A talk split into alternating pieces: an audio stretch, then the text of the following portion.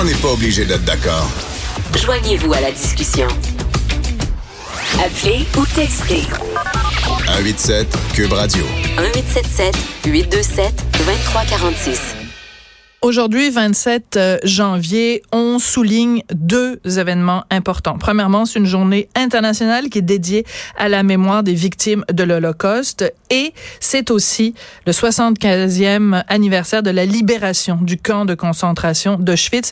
Je veux juste vous faire euh, entendre le témoignage d'une des survivantes d'Auschwitz-Birkenau. Des douches l'eau qui, coule est froide, on n'a pas de savon, on n'a pas de serviette pour se, On nous a pris déjà tous nos vêtements. Et il y a un tas de, de, chiffons, on peut dire, qui sont des vêtements déjà utilisés par je sais pas combien de mortes. On demande où sont les gens qui sont partis en camion. Et il y a des vieilles prisonnières qui sont chargées de, de, nous encadrer et qui nous disent, ben regardez, la fumée là. Elles sont déjà au commando du ciel. Alors pour nous, c'est terrible. Arrive une délégation de femmes SS avec des chiens. Il y en a une qui s'appelle Drexler, j'oublierai jamais celle-là. Et qui nous disent euh, Il y a des couturières parmi vous? Alors, elle ne l'oubliera euh, jamais. Donc, euh, cette femme qu'on entend, c'est euh, Marceline Loridan Ivance. Quand elle était au camp de concentration de Schwitz-Birkenau, elle a rencontré d'ailleurs Simone Veil, déportée également, qui est devenue, on le sait bien sûr, ministre en France, une femme extrêmement importante. La raison pour laquelle je vous fais écouter ce témoignage-là, c'est qu'il ne faut pas oublier. 75 ans après la libération des camps, il ne faut pas oublier. Et justement, pour en parler, j'ai euh, au bout de la ligne la directrice générale adjointe du musée de l'Holocauste de Montréal. Elle s'appelle Audrey Licop. Bonjour, Madame Licop. Bonjour. Le, la situation actuelle avec euh, les survivants des camps, c'est qu'ils se font vieux et que chaque année qui passe, euh, il y en a de moins en moins qui sont encore là pour nous raconter l'histoire. Qu'est-ce qu'on va faire le jour où il n'y aura plus de survivants pour nous raconter cette histoire? Oh là là, on fait face à cette euh, situation. Euh, euh, malheureusement, on est obligé de l'anticiper. Heureusement, j'ai envie de dire, ce sont les survivants eux-mêmes qui ont prévu et quand ils se sont mobilisés, mobilisés par exemple en 79 pour fonder le musée de l'Holocauste à Montréal, ils ont euh, compris qu'ils étaient les porteurs euh, d'une mémoire euh, extrêmement importante pour l'humanité. Et ils ont commencé à raconter leur histoire. Et donc ils se sont enregistrés. Et donc hmm. nous avons au musée de l'Holocauste une collection de témoignages de plus de 800 témoignages enregistrés en, vidéo. On en a aussi quelques-uns en, juste en, en, audio. Et avec euh, ce matériel-là qu'on a ramassé depuis euh, les années 90 euh, de façon systématique, eh bien, on fait des activités pédagogiques, on fait des, des petits morceaux de témoignages, des clips pour pouvoir donner, continuer à diffuser leurs leurs paroles. Ils ont également donné leurs objets au musée pour qu'on puisse continuer à documenter ce qui s'était passé pendant la Seconde Guerre mondiale. Alors, je suis allée à votre euh, musée et j'avoue que c'est une visite qui est, qui est difficile, mais qui est nécessaire. Et à un moment donné, au musée, il y a euh, un artefact qui m'a beaucoup interpellée. Euh, mm-hmm. C'est une affiche, je dans les Laurentides. Je ne sais pas si c'est la ville de Sainte-Agathe ou Saint-Sauveur. Oui. C'est Sainte-Agathe. Alors, dites-nous ce qu'il y a sur cette affiche de Sainte-Agathe. Euh, alors, de mémoire, cette affiche, elle, euh, elle dit que euh, les Juifs ne sont pas bienvenus ici, que Sainte-Agathe est un village canadien français et qu'on entend le garder ainsi. Et euh, le message est déjà violent en français, mais il est encore plus violent en anglais. Et euh, je vous ferai, euh, je, je le dirai pas en anglais parce que mon accent est tellement terrible que vous n'allez pas comprendre. Mais en gros, le message en anglais dit dégagez d'ici. Mhm. C'est terrible ça parce que au Québec, parfois, on pense que euh, notre notre passé est, euh, est limpide et qu'il est sans tache. Mais quand on, on se dit bon, c'est quelque chose qui s'est passé en Europe, c'est un problème européen, c'est une situation européenne. Quand on est confronté à cette réalité-là, quand on visite votre musée, on se on se raconte, on se on se rend compte pour ceux qui le savaient pas ou qui l'ont oublié. On doit faire face à ça également. Voilà. oui. Ouais. On doit faire face à ça également. Euh, au, au Québec, ça prend un aspect particulier parce que, en fait, il y a, y a- il y a différentes, euh, euh, comment dire, phases dans l'antisémitisme. On a un antisémitisme euh, religieux, un antisémitisme euh, politique ou économique, euh, où on voit des, des, des complots de sages de Sion euh, partout, euh, et l'antisémitisme plus racial de, de, de, de Adolf Hitler. Euh, au Québec, le- l'antisémitisme religieux, j'ai envie de dire traditionnel entre guillemets, Mhm. c'est parce que l'Église catholique était très forte euh, au Québec à ce moment-là, donc euh, il y, a, il y a ça. Et c'est quand même dans un contexte où il n'y a pas juste le Québec qui était antisémite, mais Bien le sûr. monde entier et même le Canada anglais euh, euh, était euh, était euh, comme comme les autres. La politique anti-immigratoire euh, du non istumini euh, de d'avant la guerre et de pendant pendant la guerre où il n'y a pas d'immigrants juifs qui Mhm. vont arriver au Canada pendant le génocide. Ouais. Et en 38, il y a une conférence à Évian où tous les pays, la communauté internationale se réunit. Le Canada, comme les autres pays, refuse l'immigration juive. C'est ça. Quand vous dites none is too many, c'est même aucun, c'est déjà trop. Et Oui. d'entendre ces mots-là aujourd'hui, quand on sait qu'on aurait pu sauver, on aurait pu, si euh, le Canada avait accepté de, je sais qu'il y a- il y, a un bateau à un moment donné qui voulait accoster, qui voulait venir, euh, voilà, qui voulait venir au Canada. Imaginez les vies qu'on aurait pu sauver. Je pense qu'une journée comme aujourd'hui, qui est une journée dédiée justement à la mémoire, c'est pas seulement à la mémoire de ceux qui ont, qui ont, qui ont péri, mais c'est à la mémoire aussi de nos ancêtres qui ont pas fait ce qu'il fallait faire. Exactement. Commémorer euh, l'Holocauste, c'est prendre un temps euh, dans l'année, euh, un temps pour euh, réfléchir et euh, non seulement honorer les victimes et les survivants, mais aussi pour euh, pour se regarder un petit peu et et et en tirer des leçons. Oui. Euh, Il y a, euh, un, vous en avez parlé un petit peu plus tôt, des activités pédagogiques. Et ça, je pense que c'est le nerf de la guerre, Madame Licop, parce que Oui. euh, je l'ai raconté plusieurs fois, je vais le raconter euh, à nouveau. Euh, il, y a, il y a quelques mois, on a eu une, une jeune stagiaire euh, ici qui est venue à la station de radio et j'avais fait une entrevue avec Alain Stanquet, qui lui-même est un survivant des camps. Oui. Et euh, elle était en régie et je me souviendrai toujours de son visage. Elle, est, elle entendait Monsieur Stanquet raconter ce qu'elle avait vécu dans les camps.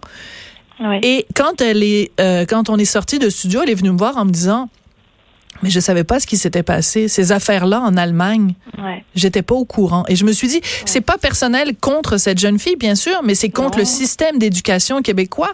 Comment quelqu'un peut sortir du cégep au Québec et ne pas savoir ces affaires-là en Allemagne? Oui.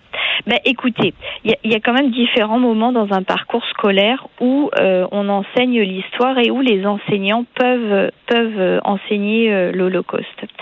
Euh, ils peuvent le faire euh, en sixième année dans les cours d'éthique et culture religieuse. Ils peuvent le faire en secondaire 4 en histoire ou en secondaire 5 en cours monde contemporain. Euh, maintenant, euh, c'est peut-être la façon dont on le fait. Euh, D'abord, un, c'est pas obligatoire, donc un enseignant peut choisir euh, d'enseigner autre chose que le génocide des Juifs pendant la Seconde Guerre mondiale.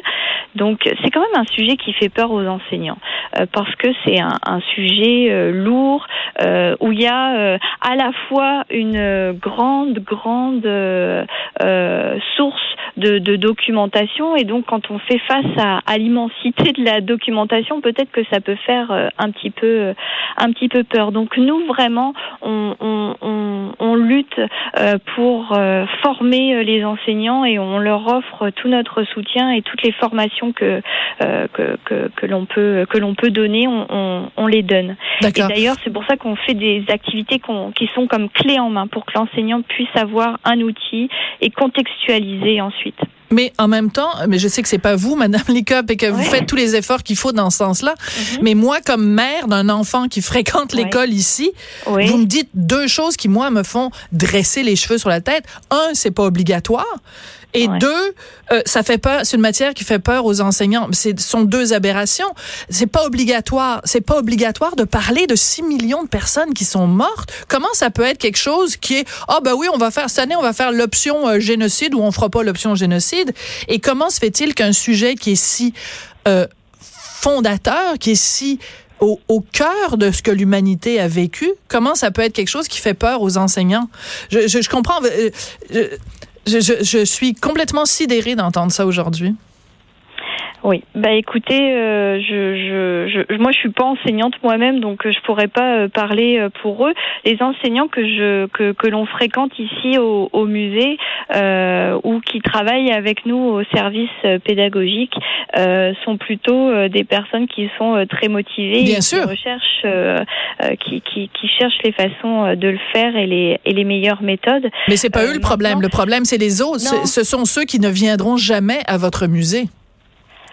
Peut-être, oui, effectivement. Mais euh, je pense que euh, tout ne peut pas non plus reposer sur euh, euh, l'éducation, euh, sur euh, sur sur l'Holocauste. Je sais pour les enseignants que il y a beaucoup de matières à, à, à aborder. Moi, c'est sûr que je les encourage à enseigner l'Holocauste et à, à utiliser nos, nos nos programmes éducatifs. On, on va les soutenir d'autant le, plus possible. Et en même temps, il faut pas se le cacher non plus, Madame Licop. C'est d'autant plus important qu'il y a encore aujourd'hui des négationnistes. Il y a encore Oui. soit des négationnistes, donc euh, des gens qui nient euh, les affres de, de l'Holocauste, de la Shoah. Ouais. Il y a des négationnistes, il y a des banalisateurs aussi. Hein. Euh, je sais pas trop comment les appeler, mais il y a des gens qui ouais bon c'est un c'est un- c'est une petite note dans l'histoire où on banalise, ou on le compare à d'autres génocides. Et Oui. je, je, je sais bien sûr il y a le, il y a le Rwanda, il y a la Serbie, bon il y a, il y a eu d'autres génocides, mais il faut Mhm. quand même reconnaître l'unicité de du génocide de la Shoah quand même avant et après, il y a rien de comparable. Oui, tout à fait. En fait, c'est parce que quand on parle euh, des génocides, oui, effectivement, euh, il y a eu euh, bah, le génocide des Arméniens avant euh, celui euh, des Juifs, Oui. et il y en a eu d'autres. Cependant, ce qui est unique avec l'Holocauste, et on est tous d'accord que chaque génocide est unique.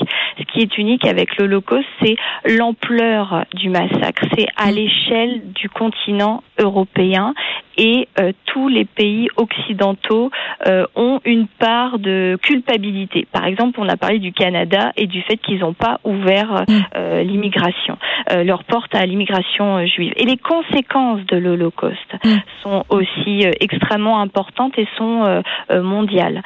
C'est d'ailleurs, comme je vous l'ai dit, aussi le génocide le plus documenté de l'histoire. Les nazis ont n'ont pas caché leurs crimes.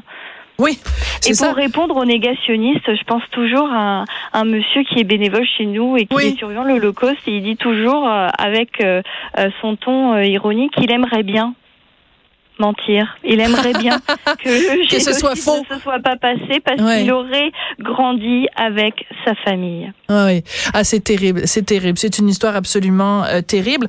Et on peut, on peut aussi bien sûr se, se se avoir une pensée aujourd'hui, bien sûr, il faut avoir une pensée pour euh, ces millions euh, de morts, euh, en particulier pour les enfants. Euh, il faut avoir une pensée, bien sûr, pour les survivants qui resteront euh, euh, marqués à tout jamais par euh, ce qu'ils ont vécu dans leur chair euh, et euh, dans, entre les deux oreilles aussi toutes les images, euh, tout ce qu'ils ont vécu. Mais je pense que c'est important aussi aujourd'hui, je suis sûre que vous allez être d'accord avec moi, de parler de tous les euh, les bons. Euh, tous les gens qui ont sauvé des juifs. Euh, Tout à fait. C'est important, les justes. qu'on croit encore en l'humanité. Les oui, justes. les justes. Exactement. Et euh, d'ailleurs, euh, euh, les survivants euh, que que nous avons à Montréal, euh, certains d'entre eux ont été sauvés par des personnes telles que Raoul Wallenberg Absolument. ou d'autres des familles catholiques qui ont caché des enfants chez eux, qui ont eu en fait conscience de l'injustice Mm. que on, on- qui, qui se passait et qui se sont réveillés Et je pense que ça, c'est aussi très très important de souligner ces histoires-là parce que euh, l'Holocauste, c'est 6 millions de victimes juives et c'est aussi euh, c'est ah, j'en perds mes mots mais c'est il faut pas oublier aussi qu'il y a eu des personnes qui se sont mm réveillés euh, et qui euh, se sont euh, tenus debout. Malheureusement, au péril de leur vie. Pas la majorité. Au péril de leur vie. Mais ces gens-là doivent nous inspirer aujourd'hui. Absolument, tout à fait. Vous avez tout à fait raison. Ben merci beaucoup, puis j'encourage vraiment tous, tous les gens. Nous, on est diffusés vraiment partout au Québec.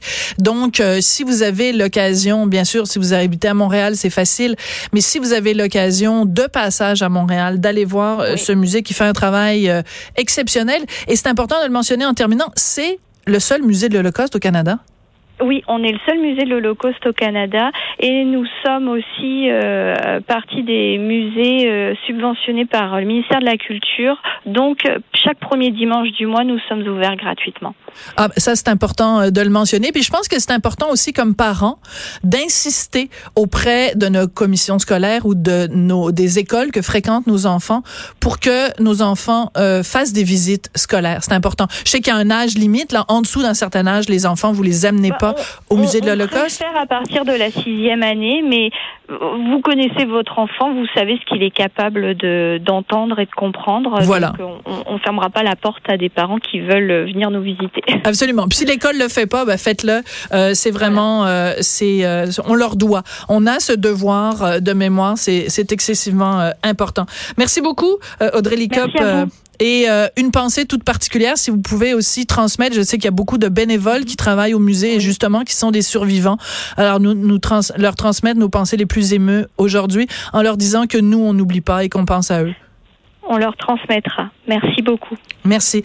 Audrey Licop, donc, est directrice générale adjointe du musée de l'Holocauste de Montréal, un endroit vraiment à nul autre pareil. Et comme je le disais, c'est le seul musée de l'Holocauste au Canada. Il faut, euh, il faut s'en rappeler.